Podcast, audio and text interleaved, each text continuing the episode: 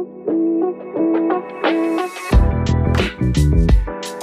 Also mir ist heute tatsächlich in der Vorbereitung zu dieser Folge eine witzige Geschichte eingefallen, die ich ziemlich oft Eltern auch erzähle. Und zwar mein älterer Sohn, als der gerade kurz vor seinem zweiten Geburtstag war, habe ich mit meiner Freundin einen Ausflug unternommen. Die Tochter von ihr, genauso alt, also fünf Wochen älter als er.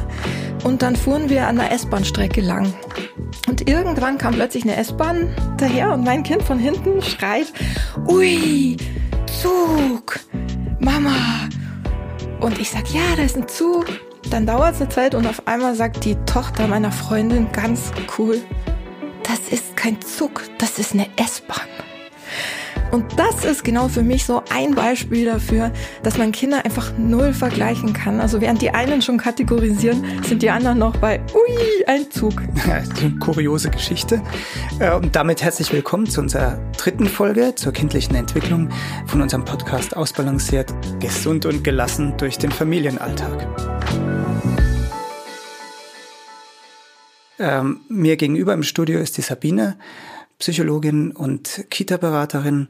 Du hast äh, zwei fast erwachsene Söhne. Ja, genau. Und der Philipp. Philipp, du hast drei Kinder und du bist Kinder- und Jugendarzt. Ja, ich freue mich auf unser Gespräch.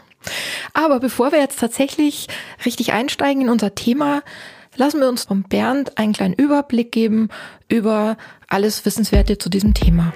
Ja, danke schön. Also da kommen wir zum ersten Punkt. Kindliche Entwicklung ist kein Wettbewerb. Denn jedes Kind entwickelt sich individuell.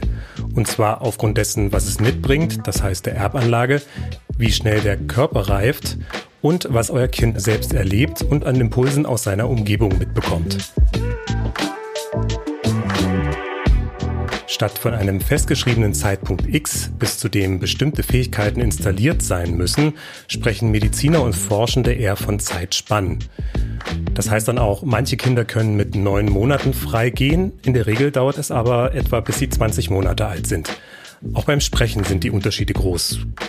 Einigen Kindern kommt ihr erstes Wort bereits im Alter von neun bis zwölf Monaten über die Lippen.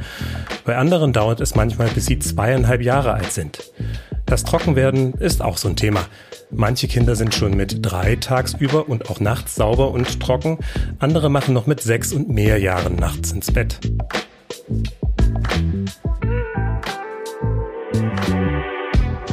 Zum Schluss nochmal als Impuls für euch. Stellt euch doch mal vor, was euer Kind alles lernen muss. Also da wären Sehen, Hören, Denken, Balancieren, Fahrradfahren, sich selbst erkennen, sein Geschlecht erkennen, ein Zeitgefühl entwickeln, Tischmanieren, ein Konzept von Schuld, Mitleid, Scham, Empathie und so weiter und so weiter. Und damit zurück zu euch.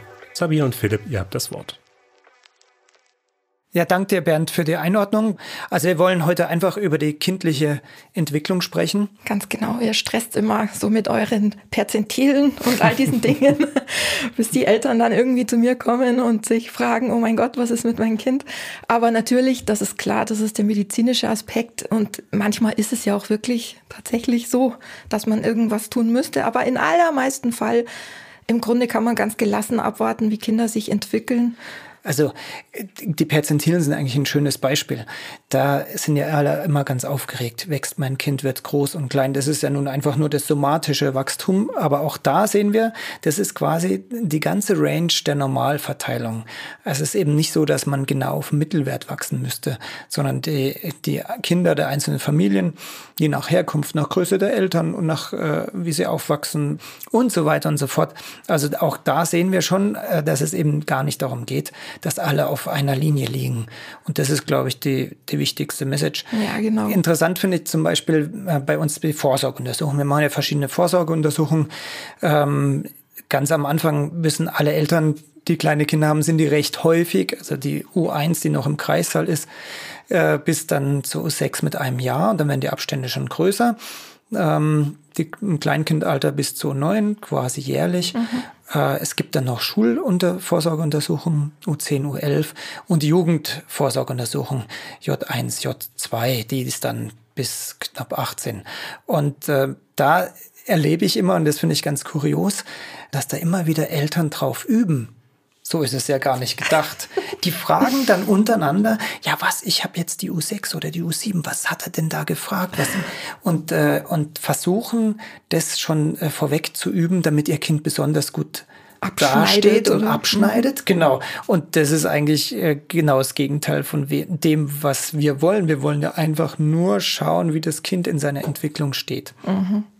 Aber da ist tatsächlich, bringe ich jetzt mal einen ähm, Berufskollegen von dir ins Spiel, den Remo Lago. Das ist mm. ein hm. Arzt und Professor aus der Schweiz. Der ist wunderbar. Der ja. ist wunderbar, ja. Und der ist äh, leider schon verstorben, aber ich halte mich tatsächlich sehr viel ähm, an seinen Forschungen sozusagen aufrecht, weil was ich richtig toll finde, der hat 30 Jahre lang die Entwicklung der Kinder erforscht mit Langzeitstudien. Und was wirklich am Ende dabei rauskam, war genau das, was wir jetzt gerade gesagt haben. So am Ende wird meistens alles gut und man soll irgendwie einfach gelassener und ruhiger bleiben. Also lasst doch die Kinder einfach mal so werden und sein, wie sie sind, ähm, dann entwickeln sie auch das, was letztendlich aus ihnen wird. Und das finde ich sehr cool. Du hast den Herrn Lago erwähnt, der hat mich auch mal beschäftigt beim Thema Sauberwerden. Da mhm. ging es nämlich um meinen Dritten, der einfach nicht eingesehen hat, vor dem Alter von drei die Windel abzulegen, egal für was. Und musste dann weiter in der Kita-Gruppe bleiben, durfte nicht in die Kindergartengruppe. Und das als Dritter, der war natürlich eigentlich von seiner Wahrnehmung und seinem Verhalten schon auf größere ähm, richtig gut eingestimmt. Und es war richtig, richtig einschränkend für ihn. Mhm. Und das ist so ein klassisches Beispiel, da weiß man aus Langzeituntersuchungen, dass dieses Sauberwerden ein Prozess ist, der einfach so stattfindet. Den ja. kann man nicht beeinflussen. Ganz genau. Man kann ihn künstlich beeinflussen, indem man sagt, du musst, bleibst hier auf dem Töpfchen sitzen, bis was drin ist. Aber das ist nicht das echte Sauberwerden. Das heißt, das Gehirn entwickelt sich, solange es braucht, um diesen Schritt zu gehen. Und da kann man Glück haben als Eltern und Pech, aber man muss halt einfach das akzeptieren, wie es läuft und sich da vor allem keinen Stress machen. Ja, stimmt. Und es ist ja im Grunde ein Reifungsprozess. Also das finde ich nämlich, also tatsächlich sagt er, bis die Blasenkontrolle komplett ausgereift ist, ist sogar bis zum vierten Geburtstag. Und genau das, was du sagst, ist, ich berate ja auch oft in Kitas und es macht mich jedes Mal eigentlich wahnsinnig, wenn ich von Eltern solche Geschichten höre, dass die Kinder nicht in, in Kindergarten dürfen, weil sie noch nicht sauber sind, weil es ist unnötig. Natürlich mhm. ist es ein, ein Mehraufwand, aber ich denke, dass bei uns der Übergang Grippe Kindergarten mit drei, der hat sich halt irgendwie historisch so entwickelt, aber nicht, weil der irgendwie Sinn machen würde. Und jetzt leben wir alle mit dem Ergebnis. Also der hat sich wahrscheinlich so entwickelt, weil früher gab es gar keine Kita, in Deutschland zumindest. Und die, mhm. man sagte so 0 bis 3 ist ganz wichtige Kleinkindphase mit fester Bezugsperson, da sind mhm. die Kinder zu Hause. Das ist auch per se eigentlich richtig. Aber das ist ein, ist ein schönes Beispiel, wie kulturelle äh, Fragestellungen auch immer quasi übergreifen auf die angeblich zu erwartende Entwicklung. Mhm. Also gerade im Krippenalter ist das entscheidende Moment der Entwicklung letztendlich der zweite Geburtstag. Mhm. Weil man ja heute von der Hirnforschung weiß, dass dann das Stirnhirn, also so über unseren Augenbrauen anfängt sich zu vernetzen, wo unser Bewusstsein sitzt und Kinder ihr Ich erkennen. Ich, mit ich kommt automatisch ich und du, kommt automatisch mein und dein, das härteste ja, Thema ja, zwischen ja. zwei und drei, sag ich mal. Und ich will. Und das ist eigentlich was, finde ich, was, was man oft nicht so auf dem Schirm hat, dass im Umkehrschluss Kinder unter zwei eigentlich sich gar nicht wirklich bewusst darüber sind, was sie tun. Das heißt, nochmal im Umkehrschluss, sie machen nichts mit Absicht. Und damit finde ich, ist oft schon ein ganz großes Missverständnis für Eltern letztendlich geklärt. Wenngleich natürlich auch eine Charakterfrage durchaus gegeben ist. Also, aber im Grunde genommen stimmt das. Und äh, dieser nächste Schritt, der beschäftigt ja auch viele Eltern, hast du gerade erwähnt. Wenn das Ich entsteht, also das Selbstbewusstsein, was immer wieder faszinierend finde, wie man eigentlich mhm. seiner selbst nicht bewusst sein kann, aber es ist nun mal so, das kommt tatsächlich ab zwei. Und da gibt's dann, bei uns heißt es mit drei ist es Trotzalter und äh, angloamerikanisch sagt man gerne auch Terrible Four. Also auch da sieht man kulturelle Unterschiede. Und ich sage immer den Eltern, wenn ihr wissen wollt, was Trotz ist, dann schaut euch mal Männer auf der Autobahn an. Klassisches Trotzverhalten. Ne? Trotz ist ein ganz entscheidender Entwicklungsschritt und der basiert eben auf dem Entwickeln ein, eines Selbstbewusstseins mhm. und eines ähm, Autonomie und Autarkie-Bestrebens. Und das macht uns dann ja tatsächlich immer wieder äh, als Eltern doch auch ein bisschen das Leben schwer. Was Stimmt. da vor allem ganz wichtig ist, finde ich, dass man akzeptiert, dass Kinder auch Frustration lernen, denn das folgt ja automatisch aus diesem Lebensabschnitt, ne? mit vielen Konfliktpotenzial. Und ich schätze mal, weil du gerade die Beispiele gebracht hast mit den Autofahrern, da ist vielleicht ein kleines Defizit feststellbar. Also je früher man es lernt, das ist ja letztendlich auch durch dieses Stirnhirn da oben über den ja, Augenbrauen ja. ähm, irgendwie letztendlich funktioniert das dort. Und je eher man es lernt, heißt ja auch dann, umso größer wird die Nervenautobahn ähm, ausgebildet, sodass man sich dann auch ein bisschen besser im Griff hat. Mhm, vollkommen richtig. Und war auch für mich wichtig zu erfahren, ähm, dass man eben das als Eltern auch aus, oder als Vater, ich sage immer Eltern, ich kann ja nur für mich sprechen, also als Vater auch aushält, mhm. ähm, die das Kind in seinem Frust zu lassen. Aber es ist so die größte, äh, den größten Dienst, den wir eigentlich erweisen können in der psychischen Entwicklung den mhm. Kindern. Denn später kommen ja ganz andere Dinge. Da ist eben die Basis gelegt im, im früheren Lebensabschnitten, wie da die Familie und die Eltern miteinander umgegangen sind. Ja, genau, sehe ich genauso. Tatsächlich ist so, dass ein ganz, guten, ganz gutes Zitat gibt, das da heißt von Jesper Juhl, glaube ich, Kinder sollten auch lernen, mit Enttäuschungen umzugehen. Mhm. Und die Eltern mhm. sollten lernen, die auszuhalten. Mhm.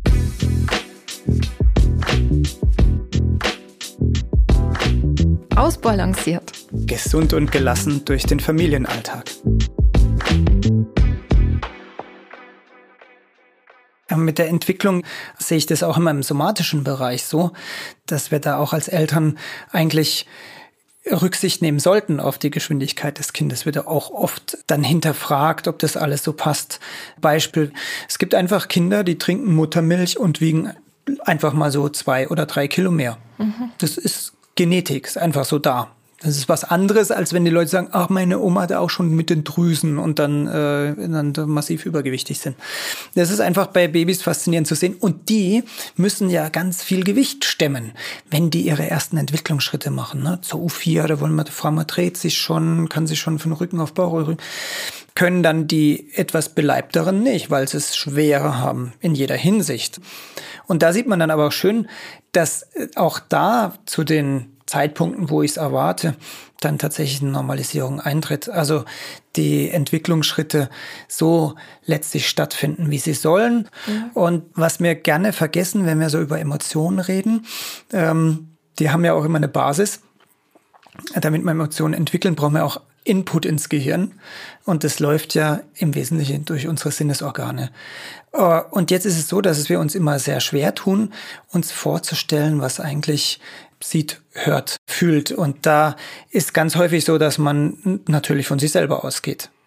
Ja. Und da ist wiederum spannend, dass das falsch ist.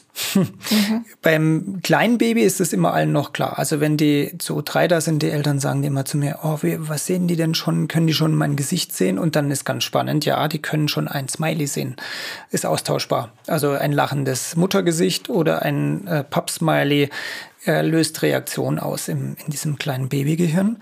Aber über die Jahre entwickeln sich dann die Fähigkeiten und trotzdem sehen Kinder zum Beispiel räumlich erst so um acht, neun Jahre richtig korrekt und äh, erst mit zwölf weitet sich das Gesichtsfeld so wie bei uns Erwachsenen. Mhm. Ich war mal ganz streng und hatte jetzt gerade einen langen Kampf mit unserem jüngsten Sohn. Der hat es natürlich geschafft, weil es der dritte ist vor der Zeit, wo es seinen Schwestern erlaubt war, mit so einem Rollerscooter, ne, so einem City-Scooter-Flitzer zur Schule zu fahren. Das machen nämlich alle schon ab der ersten Klasse, obwohl extra immer gesagt wird, richtigerweise von der Polizei, sollen die eigentlich nicht tun. Mhm. Weil sie von den Sinnen her gar nicht bereit sind für diese Geschwindigkeiten im Straßenverkehr. Es war auf dem Gehweg, müssen aber vielleicht trotzdem Straßen queren, auch wenn da Schülerlotsen stehen, äh, muss man das ganz klar sagen. Da sieht man eigentlich schön, wie das ineinander greift. Ne? Die somatische Entwicklung bedingt immer auch dann tatsächlich die, die psychische und dann letztlich auch das Verhalten des Kindes. Finde ich total spannend, vor allem weil ich mich auch mal, also auch damals aus wirklich persönlichen Gründen, mein Sohn hatte so Probleme in der Schule mit diesen Würfeln, die, er, mhm. die man immer so drehen muss und mhm. dann ankreuzen, mhm. wenn er, wie man, wie auch immer, der dann aussieht, ähm, dass es tatsächlich mit dem räumlichen Sehen so ist, dass manche Kinder wirklich erst mit zehn ja. in der Lage sind, das überhaupt zu können, geschweige denn das, das äh, auf einem Bild umzusetzen. Und ich nicht verstanden habe, wieso man in der vierten Klasse mhm. sowas mhm. in Geometrie von Kindern mhm. erwartet, mhm. wenn nachweislich es eigentlich noch gar nicht zwingend ausgereift ist. Da könnten wir jetzt tatsächlich gleich ein, ein ganz neues Fass aufmachen. Das will ich jetzt gar nicht. aber es stimmt, die, dass die Schulvorgaben nicht unbedingt dem der kindlichen naja. Entwicklungsgeschwindigkeit entsprechen, ist zumindest für alle Schuleltern eine Binsenweisheit, glaube ich. Ein großes Thema. Aber dann kommen wir doch zur Bewegungsentwicklung. Grundsätzlich, da würde mich mal interessieren, wie siehst denn du das? Ähm, es gibt ja, es gab damals, als meine Kinder klein waren, mal so diese Geschichte, dass man, dass Kinder unbedingt krabbeln müssen, bevor mhm. sie laufen. Mhm. Weil dann irgendwie, was auch immer, ja. äh, sie sonst nicht schreiben können oder so. Was ist da deine Meinung dazu? Das ändert sich wohl nie. Das ist immer noch ein Dauerthema. das bleibt eine Mehr, oder? Ja, da gibt's ganze Physio Physiotherapie-Schulen, die dann diverse äh, Ansichten haben. Also wenn du nicht gekrabbelt bist, dann hast du eine schlechte Handmotorik. Mhm. Äh, aber in Wahrheit ist es so, dass es tatsächlich Auslassen von Entwicklungsschritten gibt, ohne dass das anormal ist. Also es gibt Kinder, die einfach nicht krabbeln. Mhm. Die sitzen, stehen und gehen. Und fertig, ja. Und fertig. Aber das Spannendste ist denn dann die, das gibt's auch, die dann gehen und dann wieder krabbeln. Aber da ist der Teufel los dann. Da, da wird die Sprechstunde gestürmt. Auch das ist normal. Gibt es einfach als Varianz. Die fangen dann schon wieder an zu gehen.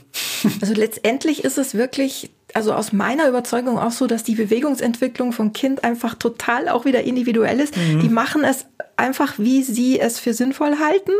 Zum Beispiel habe ich schon festgestellt, dass Kinder, die zu Hause, gibt es ja heute nur noch selten, Teppichboden haben, die krabbeln nicht auf den Knien, sondern drücken die Knie durch. Also weißt du, die laufen ja, quasi wie so ja. eine Brücke durch die Gegend. Und das macht einfach nur Sinn, wenn du die Umgebung betrachtest. Mhm. Also letztendlich bin ich fest davon überzeugt, dass die Kinder sich die Methode der Fortbewegung suchen, die ihnen am sinnvollsten erscheint. Wenn Richtig, der Boden rutschig ja. ist, gibt es ja manchmal die, die quasi wie so ein kleiner Krebs auf dem Popo. Die Poporutsche. Die Poporutsche. Immer große genau. Sorge, die Poporutsche. Ja, ja da, genau. Was sagst du da aus medizinischer Sicht, weil viele Eltern sich dann Sorgen machen wegen Kann man überhaupt Muskulatur? keine Sorgen machen? Oh, genau, ist, ist tatsächlich so. Die sind auch spannend, wenn ich die untersuche. Da, du willst die hinstellen, die machen einfach die Beine hoch. Und äh, zum Glück ist mir das als Vater erspart geblieben, weil als Jungarzt hat mir das immer total Sorgen gemacht. Mhm. Ja, was haben die nur? Habe ich was übersehen? Haben die ein kaputtes Hüftgelenk? Habe ich das schlecht mit dem Ultraschall untersucht? Oder was stimmt denn da nicht? Aber das gibt's alles, ja. ja, ja. Insofern ist da die Variante sehr groß. Wichtig ist eigentlich nur, dass das Gehirn immer Reize braucht. Also es wird ja immer ganz viel angeboten. Ne? Also auch heute noch, auch bei meinen Kindern, die waren alle in PKIP-Gruppen. Mhm. Braucht natürlich kein PKIP-Programm. Aber man muss dem Hirn für alle auch motorischen Entwicklungsschritte immer ähm, die Möglichkeiten mhm. bieten, sich zu entwickeln. Genau, die Umgebung muss einfach passen. Die Umgebung passen, muss passen. Es muss da was da sein, genau. was auch wirklich einen Reiz hat, was Kinder interessiert. Aber dabei kann man sie dann einfach auch in Frieden lassen. Richtig. So. dann entwickelt sich es von selber.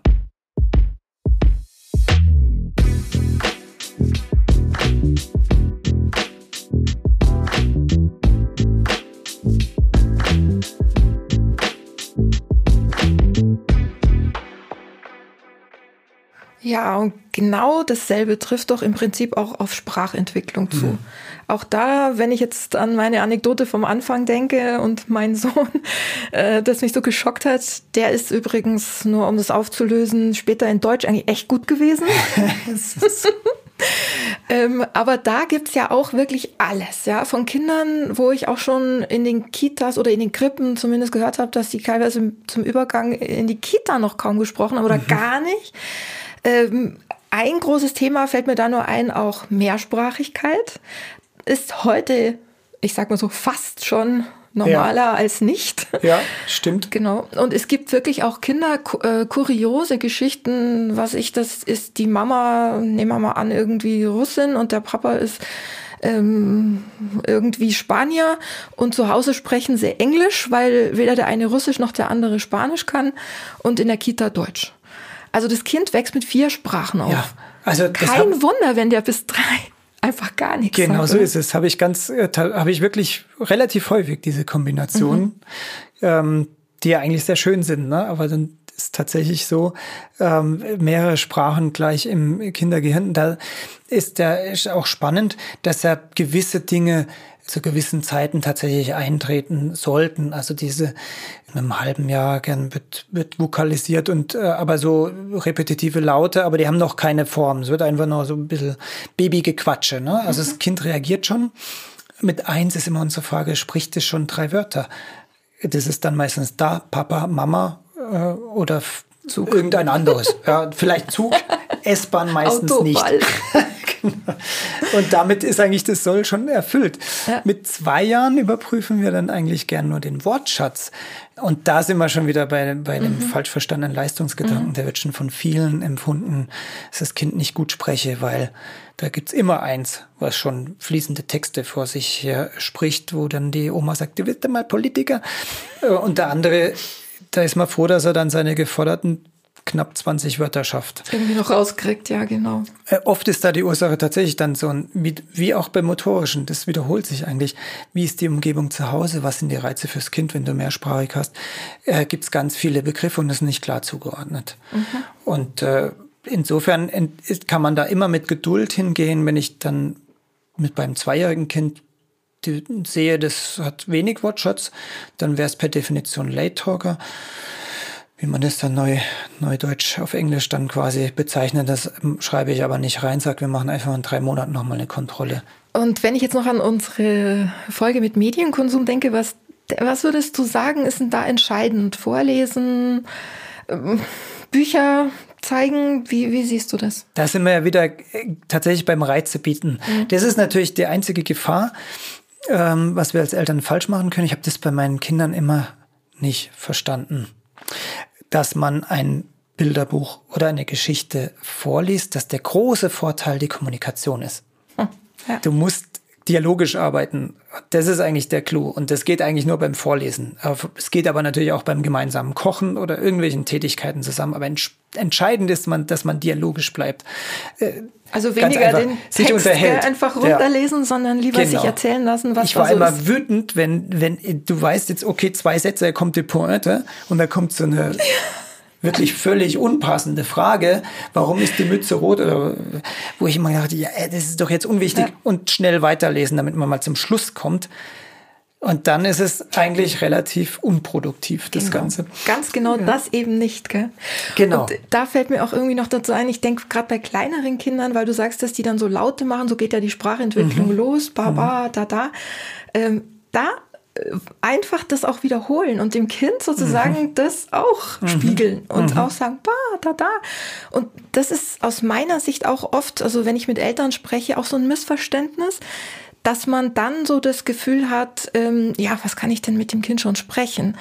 So, ich kann darauf eingehen, ja, aber dann auch in meinen ja. Worten zum Beispiel beschreiben, was der jetzt tut, weil das ist ja Sprachentwicklung. Richtig. Ich meine, wenn man dann immer bei so Kindbegriffen hängen bleibt, so dass das Kind dann am Ende irgendwie bis es fünf ist, noch denkt, dass der Hund ein Waubau ist, ist es natürlich dann aber passt ganz, nicht mehr, aber am Anfang ja. Ganz wichtiger Punkt. Also das gerade mit dem Wauwau, das ist ja war ja eine Zeit lang richtig verpönt. Man sollte immer nur Fachbegriffe sagen. Ja, ja, und, äh, und das ist genau dieses positive Verstärken, diese Rückkopplung, die uns eigentlich angeboren ist durch unser Spiegelneuronensystem. Wir haben ja sowas, also wir können von Natur aus spiegeln und überall machen Leute, wenn sie sich über kleine Kinder beugen, ja auch Duzi Duzi, wo man denkt, wo, oder wo viele dann denken, das ist ja Gott, doof, du musst ja. richtig mit. Mhm. Nein, ist nicht doof, ist genau richtig. Ja. Und ein Aspekt, den ich noch ganz wichtig finde, ist, dass Sprache ja viel früher verstanden wird, als sie gesprochen werden kann. Mhm. Und man weiß aus MRT-Untersuchungen, ähm, wo man Durchblutung darstellen kann im Gehirn, dass tatsächlich die ähm, Grammatikzentren sehr, sehr früh schon arbeiten. Also das Kind schon viel früher, als man als Eltern meint, verstehen kann. Natürlich nicht im Sinne von wirklich intellektuell verstehen, aber es, es versteht schon viel mehr Sprache, als wir ihm zutrauen, weil die Antwort ja noch sehr rudimentär ist. Ne? Ja, ja, aber ich, ich würde sogar sagen, vielleicht sogar noch inhaltlich verstehen die Kinder viel mehr, als man glaubt. Mhm. Also ich habe oft Eltern, die sagen, das, wie, das kann ich ihm doch nicht sagen, das versteht er doch nicht. Mhm. Ja, wohl, mhm. der weiß es, also, oder sie weiß es wirklich ganz mhm. genau.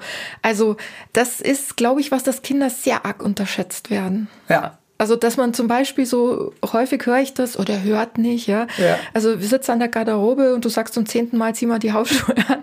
Liegt bestimmt darin, dass er das noch nicht verstehen kann. Er spricht ja noch nicht. Der, der weiß ganz genau, was du gerade gesagt hast. Also, da unterschätzt man Kinder häufig sehr. Er wartet halt ab, was passiert. Ja, da sind wir wieder also vom, bei der Interaktion. Genau, wobei man da immer, das sage ich immer, die auditive Wahrnehmungsstörung, aber die ist dann altersbedingt normal. Das, ja. das wird später dann anders. Ja. Aber da funktioniert das Gehör an sich schon ganz gut, aber es ist noch durch die fehlende Impulskontrolle, ist halt gerade die Schuhe anziehen oder irgend sowas, ist gerade spannender als zu hören, was die Mutter sagt. Wenn es nicht ein, ein wunderbares Versprechen von äh, ich habe ein Stück Schokolade ist. Aber Vorsicht, das sollte man nicht missbrauchen, das führt dann in eine andere Problematik. Du meinst, dann käme direkte Reaktion, aber auch nicht unbedingt. Ja. Das ist immer der Test, wenn Eltern sagen, die hören nicht. Und dann sagt, redet man so und sagt dann zwischendrin möglichst leise, ja, nachher gibt es vielleicht äh, als Belohnung ein Traubenzucker und dann guckt das Kind. Dann weißt du, es hört doch. Aha. Wenn ich jetzt alles so Revue passieren lasse, dann fühle ich mich mit dem meinem Lieblingszitat bestätigt. Gras wächst auch nicht schneller, wenn man daran zieht. Das ist wunderbar. Genau, ist übrigens ein afrikanisches Sprichwort. Mhm. Und vielleicht können wir uns da auch so ein bisschen mehr draus ziehen und nicht immer gleich irgendwie so hektisch sein. Aber ich finde es super, wenn es dann möglich ist, quasi den Kinderarzt auch mal zu fragen und der auch irgendwie sagt, Mensch, wart doch noch mal drei Monate, dann schauen wir uns das noch mal an. Also das ist eigentlich, finde ich, sehr beruhigend zu hören. Ja, ich glaube, das ist tatsächlich ein guter Hinweis. Für Gesundheit sorgen wir ganz gut, aber die Gelassenheit kommt immer relativ genau. kurz. Die ist vielleicht in anderen Teilen der Welt, äh, ist es vielleicht ein bisschen umgekehrt und da können wir von lernen. Ganz genau, da liegt der Schwerpunkt anders. Gerade in Sachen der kindlichen Entwicklung, das hängt damit natürlich zusammen. Erziehungsfragen sind wir Eltern ja oft ganz schön unsicher und lesen viele Ratgeber oder schauen auch mal halt im Internet. Und da kann ich nur sagen, schaut mal, sind Fakten und Ratschläge schön voneinander getrennt, wie ist die Sprache. Denn manchmal hat man Eindruck, diese Seiten vermitteln eher eine gewisse Panik, aber Panik ist ja immer ein ganz schlechter Ratgeber. Wenn ihr Fragen habt, die im Alltag auftauchen und äh, ihr das Gefühl habt, das müsst ihr mit eurem Kinderarzt besprechen, ja, dann schreibt's auf, ganz wichtig, damit man es dann auch parat habt und sprecht ihn einfach an bei der nächsten Vorsorgeuntersuchung so einen guten Überblick über die einzelnen Entwicklungsschritte. Das findet man auf Kinderärzte im Netz vom Berufsverband der Kinder- und Jugendärzte in Deutschland. Einfach da auf Altersgruppen klicken. Da kann man dann schon sehen, worum es eigentlich geht. Ja, und ich habe hier noch so einen ganzen Stapel Bücher.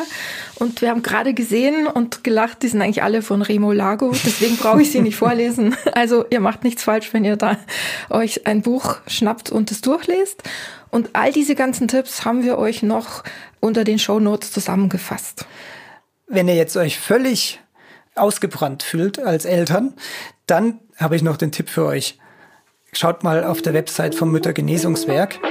Es fahren dann aber auch mal die Väter, das weiß ich, weil ich muss dann manchmal dazu was schreiben. Ich als Arzt sage immer, in keiner Lebensphase hat man eigentlich Kurmaßnahmen so notwendig wie in der, wie in der Elternzeit. Habe ich tatsächlich selbst auch mal gemacht, als mein Sohn drei Jahre war. Ja. Ich leider nicht. Ja, dann sind wir auch schon am Ende mit der heutigen Podcast-Folge. Hat Spaß gemacht. Vielen Dank. Philipp. Ja. Und wir hören uns in der nächsten Folge wieder. Genau, da geht es dann um Ängste, Zwänge und Rituale. Tschüss. Tschüss. Ganz wichtig, wenn euer Kind akute Probleme hat, beispielsweise sehr hohes Fieber, was ihr nicht senken könnt und ihr euch wirklich Sorgen macht, dann geht bitte umgehend zum nächsten Arzt.